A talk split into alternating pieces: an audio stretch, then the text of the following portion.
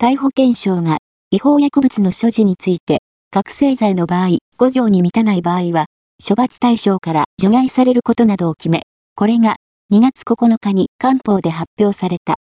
しかし、セーター首相は12日、政府として見直す用意があるとするなど不満をあらわにした。この首相発言は、違法薬物所持の処罰基準が緩すぎる。このままでは、タイは違法薬物だらけになってしまうといった批判意見が噴出したことによるものだ。セーター首相は、また、違法薬物は、5条であろうと1条であろうと所持すべきではない。だが、保健省の新しい政策が有効かどうかを見極める必要があると述べ、しばらく様子を見る必要があるとの考えも示している。首相は、さらに、政府が違法薬物が国が直面している大問題の一つであると認識し、その解決に向けて努力を続けていることを力説した。